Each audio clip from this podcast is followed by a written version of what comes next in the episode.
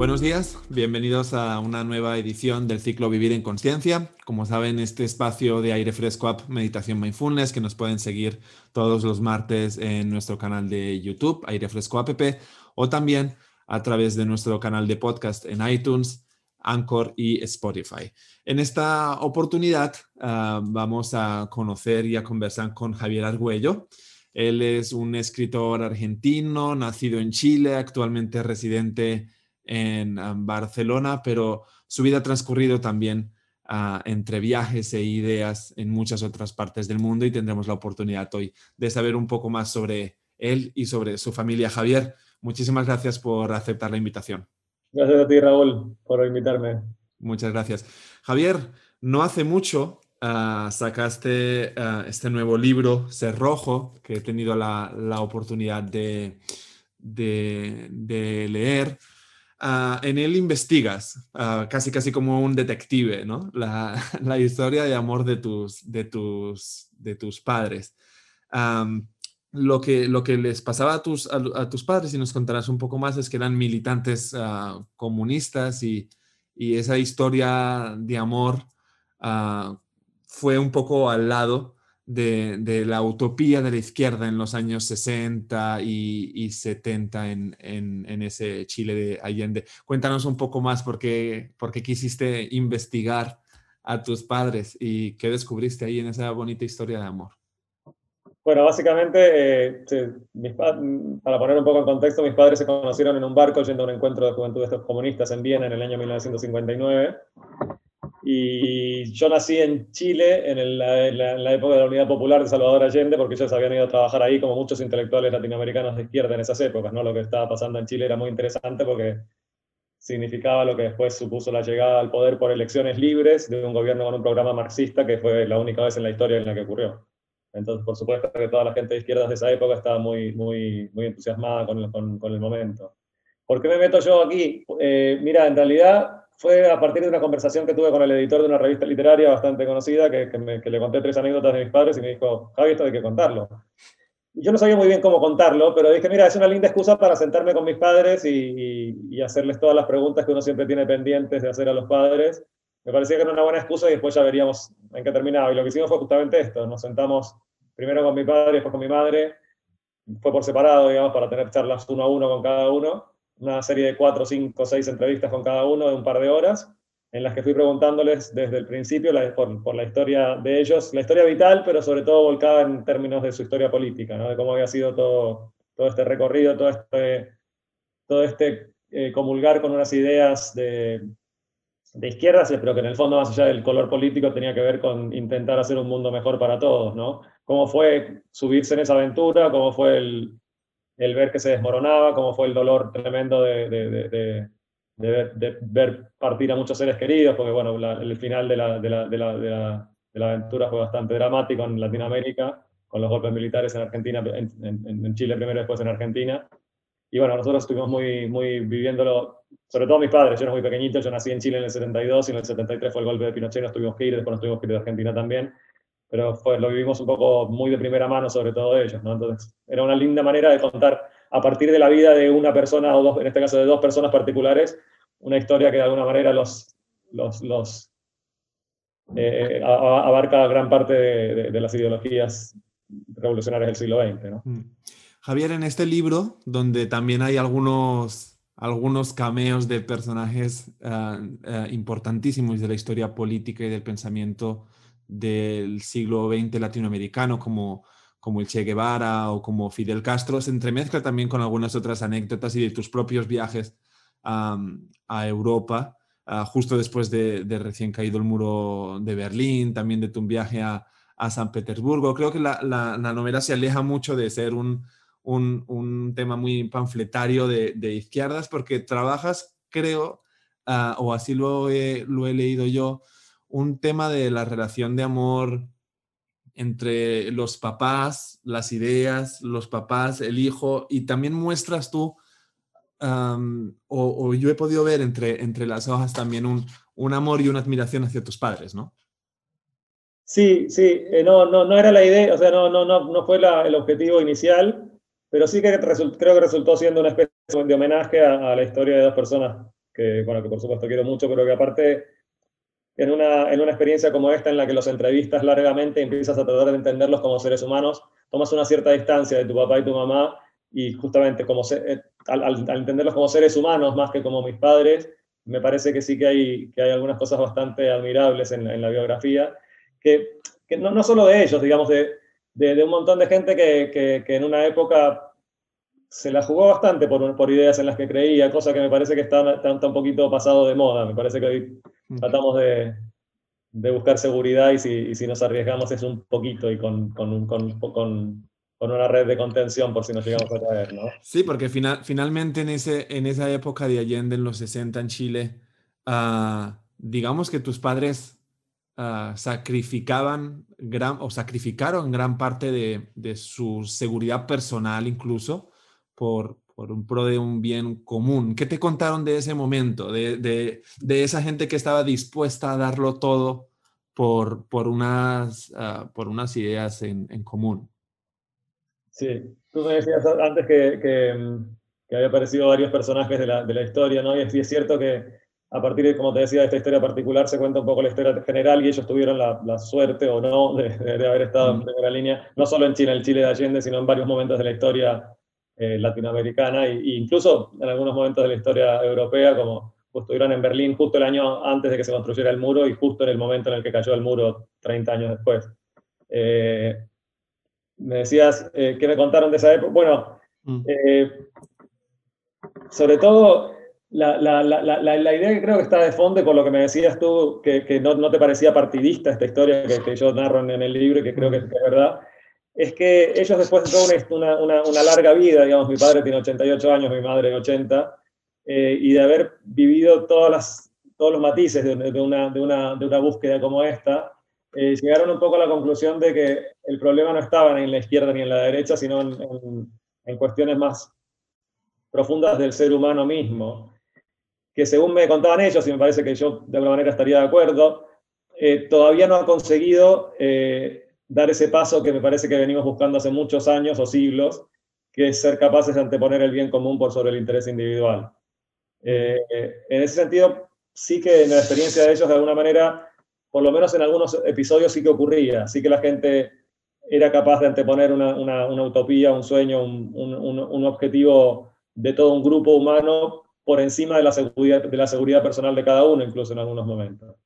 Y me parece que ahí hay como una, una, una, gran incógnita que, nos sigue, que, sigue flotando en el aire. ¿no? Eh, a partir de lo, de lo, que se supone fue el fracaso de las, de las ideas de izquierda, eso quiere decir que el ser humano ya no puede aspirar a, a, a convertirse en algo mejor que, que, que, en seres individuales que cada uno lucha por su propio bienestar. ¿Tenemos que renunciar a esa idea? ¿O todavía quedan esperanzas de que podamos hacerlo un poco mejor, aunque las formas sean distintas a, aquellas que prefiguraron mis padres y los militantes de izquierda de los 60 y 70? Uh, Javier, esa, esa, esa historia empieza en Chile y en el año 73, con el golpe de Estado de Allende, tras, traspasa fronteras hacia Argentina. Cuéntanos qué, qué sucede allí.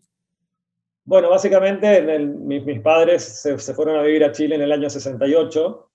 Eh, se estaba como gestando lo que iba a ser la llegada al poder de la Unidad Popular de Salvador Allende. Fue un momento de una ilusión enorme porque, bueno, siempre habían soñado con con la revolución socialista y esto, pero de golpe se había vuelto real, parecía en ese momento, ¿no?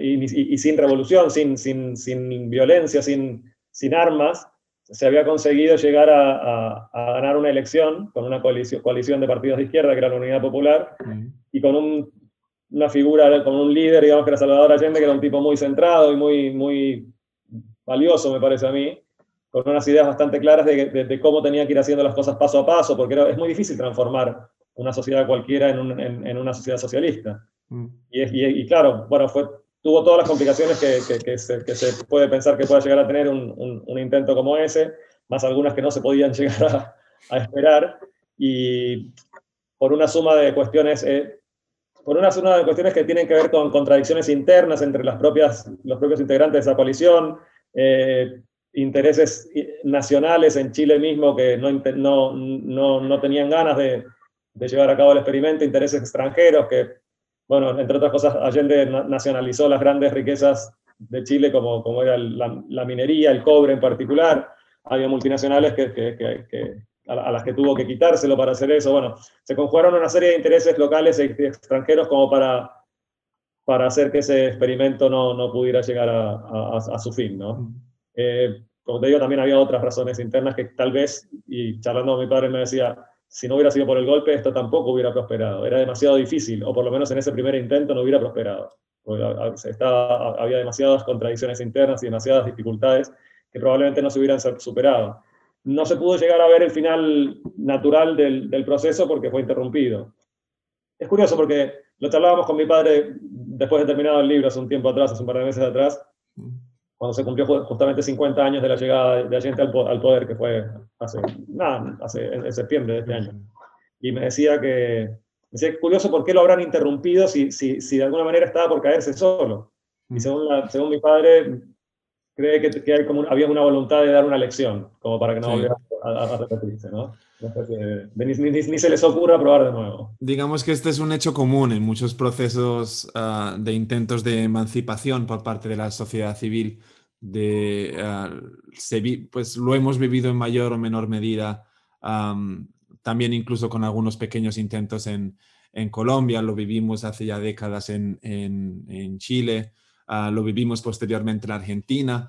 Ah, lo vivimos incluso aquí en, España, ah, aunque con consecuencias un poco diferentes, pero hay un leitmotiv cercano, muy cercano al, al, pseudo periodismo y, al, y a la mentira sistemática por parte de una oligarquía y de unos medios de comunicación que simpatizan con ella en contra de algunos movimientos que buscan precisamente esa, emancipación de la, de la sociedad, ¿cierto? ¿Qué ocurrió entonces en Argentina? Porque ahora hacíamos este viaje de tus padres después de la caída de Allende y nos quedamos en Argentina. ¿Y ahí en Argentina qué pasó? cuando nos tuvimos que ir de Chile, nos, nos, nos, fuimos a Argentina, volvimos a Argentina de alguna manera. Yo, yo había nacido en Chile justo, pero me volví, antes de un año volví a Argentina, que toda mi familia era de Argentina, o sea que fue un regreso. Lo que pasó es que, claro, eh, en el año 74 todavía el golpe en Argentina fue en el 76, pero ya en el 70 y, fines del 74, bueno, no, no, es muy matemática la fecha, pero 74, 75 ya se estaba poniendo muy complicada la cuestión, porque antes del golpe en Argentina ya, ya empezó a, estar, a, haber un enfrentamiento bastante abierto entre grupos eh, armados de, de izquierda con, mm. con, con, facciones del, del gobierno y lo que pasaba era que, bueno, la, la sección la AAA, que se, que se, llamaba en ese momento la sección anticomunista argentina, ya estaba acampando a sus anchas en Argentina, liquidando y a, cualquiera que tuviera que ver con el partido. Mi padre había sido el Partido Comunista en Argentina. En, en Chile no. En Chile, por, por, lo pronto, no estaban los registros del partido. Pero en Argentina sí, con lo cual nos empezamos a dar cuenta de que ahí se iba a complicar muchísimo la cosa también. Y por unas cuestiones del destino, bueno, mi padre justo lo contrataron de Naciones Unidas en ese momento, ofrecieron un trabajo en Chile entonces le ofrecían inmunidad diplomática. Volvimos a Chile, curiosamente. Okay. Tuvimos que volver a Chile eh, con la idea de después, desde ahí, ver hacia dónde seguir. La cuestión fue que, bueno, estas cosas que pasan en la vida se fue estirando ese periodo y se estiró casi 10 años el periodo en Chile. Cuando volvió la democracia en Argentina, volvimos a, terminamos, de, terminamos de volver, digamos, a, mm. ah, Hacía una comparativa ahora de esos procesos de los años 60, 70 con algunos que podemos vivir uh, mucho más cercanos en el, en el tiempo pero pues es incomparable la forma en la que las derechas o la oligarquía ha estado ah, combatiendo esos procesos por parte de la sociedad civil, de, la, izquierda. y es que realmente, pues en los 60, 70, en, China y Argentina había también una arbitrariedad ah, en, en, digamos, en el horror que, que, pues, que sesgaba muchísimas vidas, ¿no? ¿Cómo vivieron eso tus padres? Que, como bien dices, es absolutamente incomparable. Me parece que los, los, las, las, realidades que tenemos hoy en día son mucho más complejas que, que, unas ideas más puras que creo que había en esa época que se enfrentaban a, a cuestiones más concretas. Yo no, no de hecho, no, no, no me casi te diría que no me gusta cuando se, cuando se, cuando se, hace, se arman comparaciones entre, entre, entre, lo que podía pasar en esos días y lo que podría llegar a pasar ahora en Europa, que me parece que pasa completamente por otros lugares. Eh, la, la, cuestión es que tampoco creo, y, era lo que me, explicaban mis padres, y me parece que es una, una, una, cosa interesante para pensar, es que tampoco era necesariamente la lucha de la izquierda contra la derecha, aunque sí es cierto que en el día a día pasaba un poco por, por esos dos bandos, lo, que te, lo, que te, contaba un poco hace un momento es que, que para mis padres no, no, fue un problema de que la, la, derecha no permitió que la izquierda hiciera algo bueno, sino que con el tiempo te vas, te vas dando cuenta de que, y es algo que, que, trato de desplegar en el libro, a partir de incluso de, mis viajes por, por, la Europa del Este, por la ex Unión, Soviética, eh, que por más que cambien los colores y por más alguien, que alguien diga que está defendiendo una idea u otra, en realidad el problema es de quien cree que puede aplastar al de al lado para imponer lo suyo. Y eso puede venir de la izquierda o de la derecha. Digamos, si, mm. si Stalin es de izquierda y Pinochet es de derecha, casi que pasa a ser secundario. Mm. Eso sí me parece una reflexión muy interesante que uno puede extraer. Ah, disculpa, digo, eso sí me parece una reflexión muy interesante que, que se extrae del libro, que es que hay, hay pocas veces que se cuenta desde la izquierda una historia que no culpa a la derecha de, del fracaso. Esa frase, exactamente me dijo el editor de esta revista literaria cuando yo le conté cuatro anécdotas. dijo, Javier, tenés que escribir este libro porque esto no se escribió. Mm. Este, y, es una persona que ha leído muchísimo, es una especie de enciclopedia y casi que te diría que sabe cada cosa que se publica en el mundo. Y me dice, es un libro que se escriba desde la izquierda, no culpando a la derecha, no se ha escrito, y me parece que es importante que se haga. Eh, eso fue un poco también la motivación inicial, el preguntarle a mis padres, ¿por qué ustedes no están rencorosos ni resentidos después de que se vieron que derrumbarse este sueño y perdieron a muchos seres queridos en el camino? Y la respuesta a grandes rasgos fue un poco esta, me dijeron, porque no tenemos con quién estarlo. No, no, no, no, no nos podemos enojar contra unos señores malos que son los que tienen la culpa del mundo. En el fondo, la culpa de que el mundo sea como es es de los seres humanos en general, no de, no de un grupito de seres humanos. Mm. Y hasta que no entendamos los seres humanos, y parece que nos cuesta mucho entenderlo, que, que, que no podemos salvarnos solos, que acá lo arreglamos entre todos o nos hundimos todos juntos, esto no va a cambiar y, si eso no cambia, eh, podemos probar con sistemas socialistas, sistemas capitalistas que van a seguir manifestando los mismos problemas, eh, la, falta de solidaridad, la falta de, empatía, de, objetivos comunes. Digamos, mientras no seamos capaces de, dar ese pequeño salto, y en ese sentido creo que este ciclo en el que me invitaste creo que va por ese camino, ¿no? Mm. Este, este, pequeño salto de conciencia que en el fondo implica eh, el pensar justamente que, que, nadie se puede salvar solo, que, que, o intentamos arreglar las cosas entre todos o, nos vamos a hundir todos juntos. Los de izquierda, los de derecha, los musulmanes, los cristianos, los hombres, las mujeres, todos. no, no, no, se trata de estar culpando al bando, al bando de enfrente, digamos, sino de ver cómo, cómo, hacemos entre todos para arreglar, las, para arreglar las cosas, para mm. tratar de vivir un poco mejor. Javier, ¿en qué momento de la novela tus padres, o en qué momento de la historia tus padres, tu madre creo que es, Ah, coincide con, con, el Che. ¿Qué ocurre allí? Con el Che con Fidel, no eh, recuerdo muy bien ahora en este, en este pasaje. Eh, hay un montón de personajes que después, que, ellos fueron conociendo en su juventud, que llegaron a ser presidente. Bueno, Ricardo Lagos trabajó, trabajaron codo a codo con mi padre cuando, cuando justamente en las épocas pre-golpe y durante el golpe estaban trabajando en la FLAX, en la Facultad Latinoamericana de Ciencias Sociales, y luego fue presidente. el eh, Nobel, Nobel, Miguel Ángel Asturias también, bueno, también aparece por allí. Asturias es tío, tío, abuelo mío por parte de, de, de madre. y, y, a partir justamente de, la viuda de él, que era la tía de mi madre, que, que adoraba a mi madre, ella no, ni ella ni sus hermanas tuvieron, bueno, mentira, eran tres, una tuvo hijos, pero dos de ellas no tuvieron hijos, por lo tanto querían mucho a, a sus sobrinos, que eran mi madre y su hermano. Y entonces trataban de llevarlo siempre a donde estaban pasando cosas interesantes. Y cuando pasaron Fidel Castro y el Che Guevara por Buenos Aires, mi tía los, la llamó rápido a mi madre y le dijo, venite rápido a tal lugar que te los quiero presentar. Y bueno, mi madre fue mi madre creo que tenía, no sé si 16 o 17 años y era muy simpatizante de las ideas de izquierdas. Y es que ni se lavó las manos, ¿no? Aparece en el, creo que cuentas. durante, varios días no se lavó la mano con la que los había saludado, de la emoción de haber, de haber, de haber saludado al, al Che Guevara y a Fidel Castro.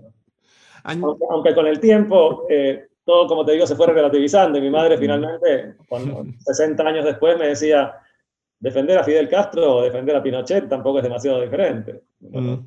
en, el, sentido de lo que hablábamos, ¿no? aunque por supuesto hay eh, digamos, finalmente no, no, dejan de ser gobiernos que, que, que, no fueron demasiado respetuosos de los, de los derechos humanos y que, y que y que autorizaron, digamos, el, la utilización de la violencia para, para abrir determinados caminos, aunque como te digo, por supuesto, no, seguramente hay muchísimas diferencias entre unos y otros. Llegados a este punto, digamos, hay que tomar una posición más férrea, que, que es la que creo que tomaron mis padres al, hasta el final de sus vidas, que es, mira, eh, no, no, se puede transar con la violencia. Si la aceptas, la estás aceptando, aunque llegue a distintos grados. Hmm. Javier, ellos más tarde ah, vienen ah, para Europa Ah, cuéntanos allí, tú llegaste creo justo cuando, cuando caía el, muro de Berlín, ¿qué, ¿cuál fue tu, tu, experiencia en ese, en ese momento?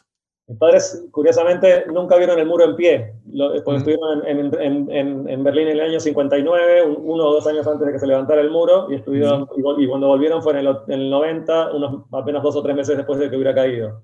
Ah. Físicamente sí que lo vimos en, pie, pero, pero justo, justo estuvieron antes y después.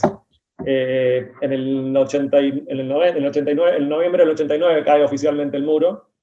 Eh, a principios de, no, creo que febrero del 90, mi padre estaba en misión en París y viajamos a estar un mes con él y él aprovechó para llevarnos a, Europa del Este para que viéramos un poco antes de que empezara a desarmarse todo ese mundo mm. lo que había significado. Viajamos por lo que era, lo que era en ese momento Checoslovaquia y, y entramos a Alemania desde, desde el este y entramos a Berlín desde el este, y fue muy impresionante porque, porque el muro, si bien había caído oficialmente dos, dos, meses, dos o tres meses antes, físicamente seguía ahí, y de hecho algunos controles, por lo pronto un control del Checkpoint Charlie todavía está mm. en funcionamiento, y nosotros mm. vimos con nuestros propios ojos esas, estas imágenes como de película de, de familiares que cruzaban, mostraban su pasaporte y se abrazaban y lloraban y volvían a encontrarse después de mucho tiempo.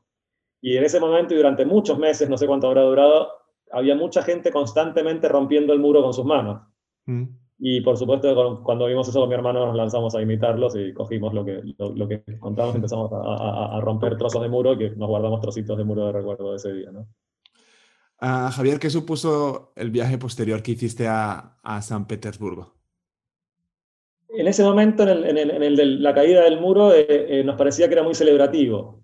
Eh, después, en el, en el libro, me, freno a reflexionar un poco al respecto. Más allá de lo evidente, que, era, que, estaba bien que, se terminara la división entre las dos Alemanias, ¿qué significaba celebrar que, ese intento no había prosperado y que parecía que la única opción que quedaba en el mundo, antes había dos, uno podía pensar en el mundo socialista o en el mundo capitalista, y de golpe quedó solo una en pie. En ese momento lo celebrábamos mucho. No sé, no sé años, años A, no sé si, si era un triunfo lo que estábamos celebrando. Pero, pero sí que lo que fue interesante es esto que me preguntas, fue viajar a, Rusia en el 96, creo que viajé en el 96 o 97. Mm. habían pasado seis años de la caída del muro, siete años de la caída del muro oficialmente, pero estos procesos toman mucho tiempo. Entonces, realmente había una, era como un pequeño viaje en el tiempo. Eh, eh, uno al cruzar hacia el otro lado, hacia el este, eh, de alguna manera todavía sentía que, que, lo que te digo, que se vivía en, una época más cercana a lo que fue, a lo que fue el periodo soviético que, a, la, Europa moderna. O sea, te das cuenta que no había habido una, una evolución, que no, había cambiado, que no habían cambiado muchas cosas. Estaba viéndola y era muy interesante ver cómo, cómo, cómo, se iba produciendo poco a poco esa transformación, ¿no? que tenían grandes esperanzas en lo que venía, grandes temores en lo que venía, los, creo que las dos cuestiones bien fundadas. Pero sobre todo, para, para contártelo, te, lo, te, puedo contar solo una anécdota de ese, de ese viaje que, fue la que más me marcó, que yo salí en tren de, de, San Petersburgo para ir a Hungría, a visitar a unos amigos en Hungría. Nunca llegué porque no tenía ciertas visas que se necesitaban para cruzar eh, Checoslovaquia, eh, perdón, eh, Ucrania y Bielorrusia.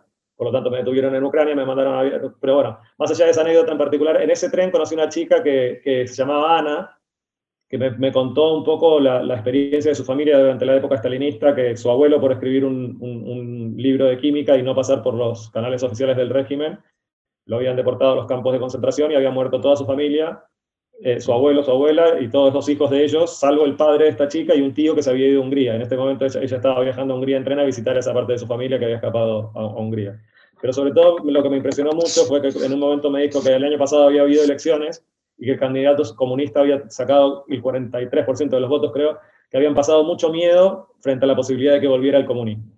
Y esa frase que para mí era tan, suena tan fuerte, dicha también en Argentina o en Chile, significaba exactamente lo contrario en este lugar.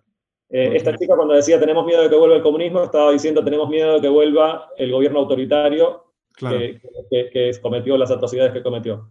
Si esa frase se pronunciaba en Argentina o en Chile, significaba justamente la hubiera pronunciado alguien que apoyaba al gobierno totalitario que cometió las atrocidades que cometió. Entonces, ese diálogo para mí fue muy, muy revelador, fue, fue un poco lo que hablábamos en un momento. ¿no? En ese diálogo fue cuando se me encendió la lamparita y dije, no importa nada cuáles son los colores que se dicen defender, lo que importa son las acciones. Digo, confundimos mucho la justificación con la causa.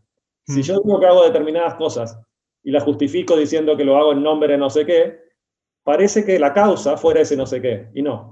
La justificación es simplemente eso, una justificación que me inventé. Yo lo puedo hacer en nombre del socialismo, en nombre de, de, una religión, en nombre de un grupo, en nombre de lo que sea. Pero la causa no es esa. Mm. La causa es que yo soy alguien que cree que tiene derecho a hacerlo.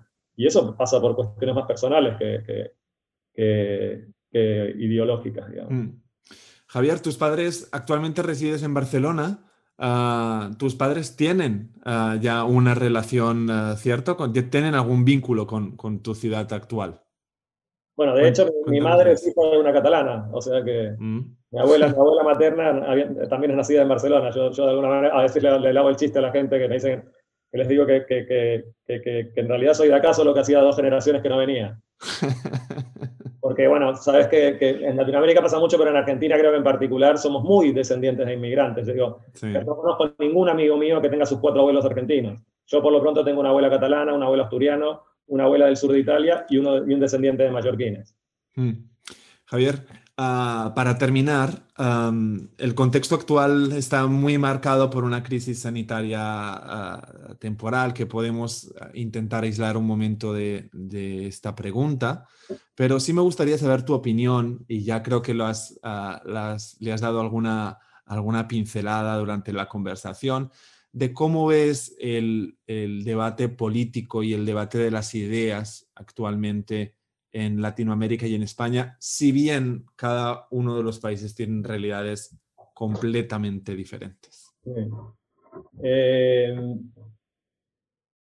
hemos, hemos, estado viviendo, ¿no? Digamos, en estos, eh, desde la crisis del, 2010, del 2008. Me parece que lo que está pasando es que está, está mostrando, se está mostrando con claridad que la manera en la que estamos produciendo, eh, eh, repartiendo la riqueza, eh, manejando la salud, bueno, casi todos los temas que, tienen que ver con el, día a día, está llegando a un, a un punto límite. Digamos, eh, a nivel planetario, ecológico, si querés llamarle, el planeta no, no, no, está mostrando claros indicios de que no aguanta que sigamos produciendo de la manera que producimos. a nivel social, digamos, es curioso porque es, un punto, para mí es un momento interesantísimo eh, y, muy, muy complicado, pero también muy interesante al mismo tiempo, en el sentido de que, por un lado, los grandes indicadores nos dicen que nunca estuvimos mejor.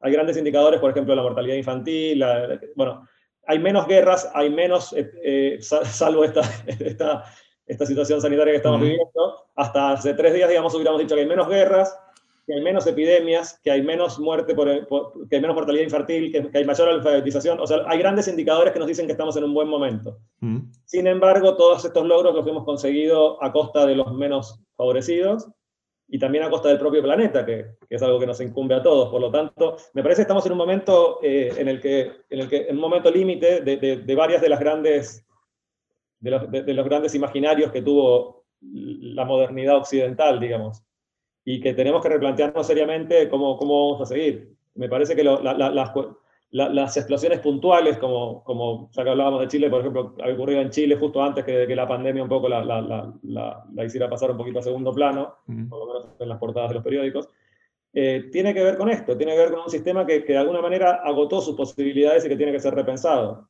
Y que yo creo, quiero creer, que no se distancia mucho de lo que ya te había comentado, que es hasta ahora la idea fue producir todo lo que pudiera sin cuidar eh, los medios, eh, el medio ambiente, digamos, eh, ganar, generar toda la riqueza que pueda para mí, sin, darme cuenta, sin tratar de pensar en cómo se reparte y, a quién beneficia y a quién perjudica.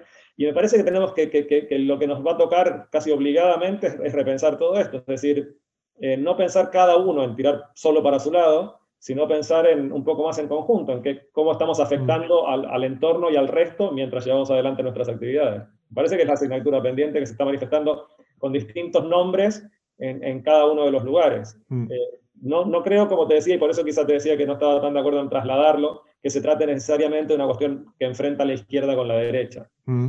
Detrás, de la, detrás de eso sí que hay una cuestión más filosófica, si querés, que podría relacionarse con izquierda y derecha, si es que eso sigue significando algo hoy en día, que tiene que ver con esto, con pensar en el bien común o pensar en el bien individual. Mm. Digamos que ahí no hay tanto izquierda-derecha, sino arriba y abajo, que sería eh, otra óptica. y, hay, unos determinados valores que yo he visto ausentes de gente que se diría de izquierda y presentes en gente que se diría de derecha. Digo, hay, unos determinados valores, también me preguntaban en una entrevista, bueno, ¿qué, cómo, ¿cómo es esto de haber heredado una ideología? Porque de alguna manera en el libro lo que cuento es que, esto de ser rojo también tiene que ver con esto, ¿no? Como que e, esta es mi historia, yo, yo heredé esta historia. Y yo le decía, a quien me lo preguntaba, le decía, mira, no creo que haya heredado una ideología, creo que heredé un conjunto de valores. Y ese conjunto de valores tiene que ver con eso, con tratar de hacer lo correcto por más que no sea lo que te convenga en ese momento, tratar de pensar en el otro y no solo en uno mismo. Y ese es un conjunto de valores que más naturalmente se tiende a relacionar con la izquierda. Pero si uno lo mira en la práctica, quiero decir, eh, eh, eh, en, gente particular o en sistemas generales que han intentado implementar estas cuestiones, fallaron en los mismos lugares que, en donde fallaron los sistemas mm. más, más de derecha, digamos. ¿Estamos, condenados, ¿estamos condenados a seguir fallando entonces? No, no, no necesariamente. Lo que está probado es que hasta ahora hemos fallado bastante. Mm. Si eso prueba que, no se puede para adelante, eso no lo puede saber nadie. Yo, quiero creer mm. que no. Yo quiero creer que no significa que, el hecho de que los primeros intentos fallaran no significa que siempre vamos a fallar. Pero aparte te diría otra cosa, te diría, creo que tenemos que actuar como si fuera posible el cambio, aunque, mm. aunque no estemos seguros de que sea posible, porque no nos queda otra alternativa. Porque o, empezamos a entender las cosas de otra manera o esto no se aguanta. Javier, nos quedamos con esa última reflexión. Uh, recomendar a todos que lean este libro. Me parece que es una... Ah, yo lo he interpretado como, como, una, como una forma de, de pues de, un, de un amor bidireccional entre padres, hijos, hijos y padres. Y, y, como, y como, esa, como lo último que contabas precisamente, que es que a veces los, los padres no solo heredas de ellos lo que llevas en, en los cromosomas, en el ADN, sino, sino mucho, mucho más. Ah, y nos quedamos con esa última reflexión que, ah, que finalmente defiendas lo que defiendas, siempre y cuando lo defiendas, pues respetando a los demás, ah, siendo empático a través de, canales no violentos, etcétera, etcétera. Javier, muchísimas gracias. espero verte en una próxima oportunidad. Gracias a ti, Raúl. Que vaya muy bien. Un saludo.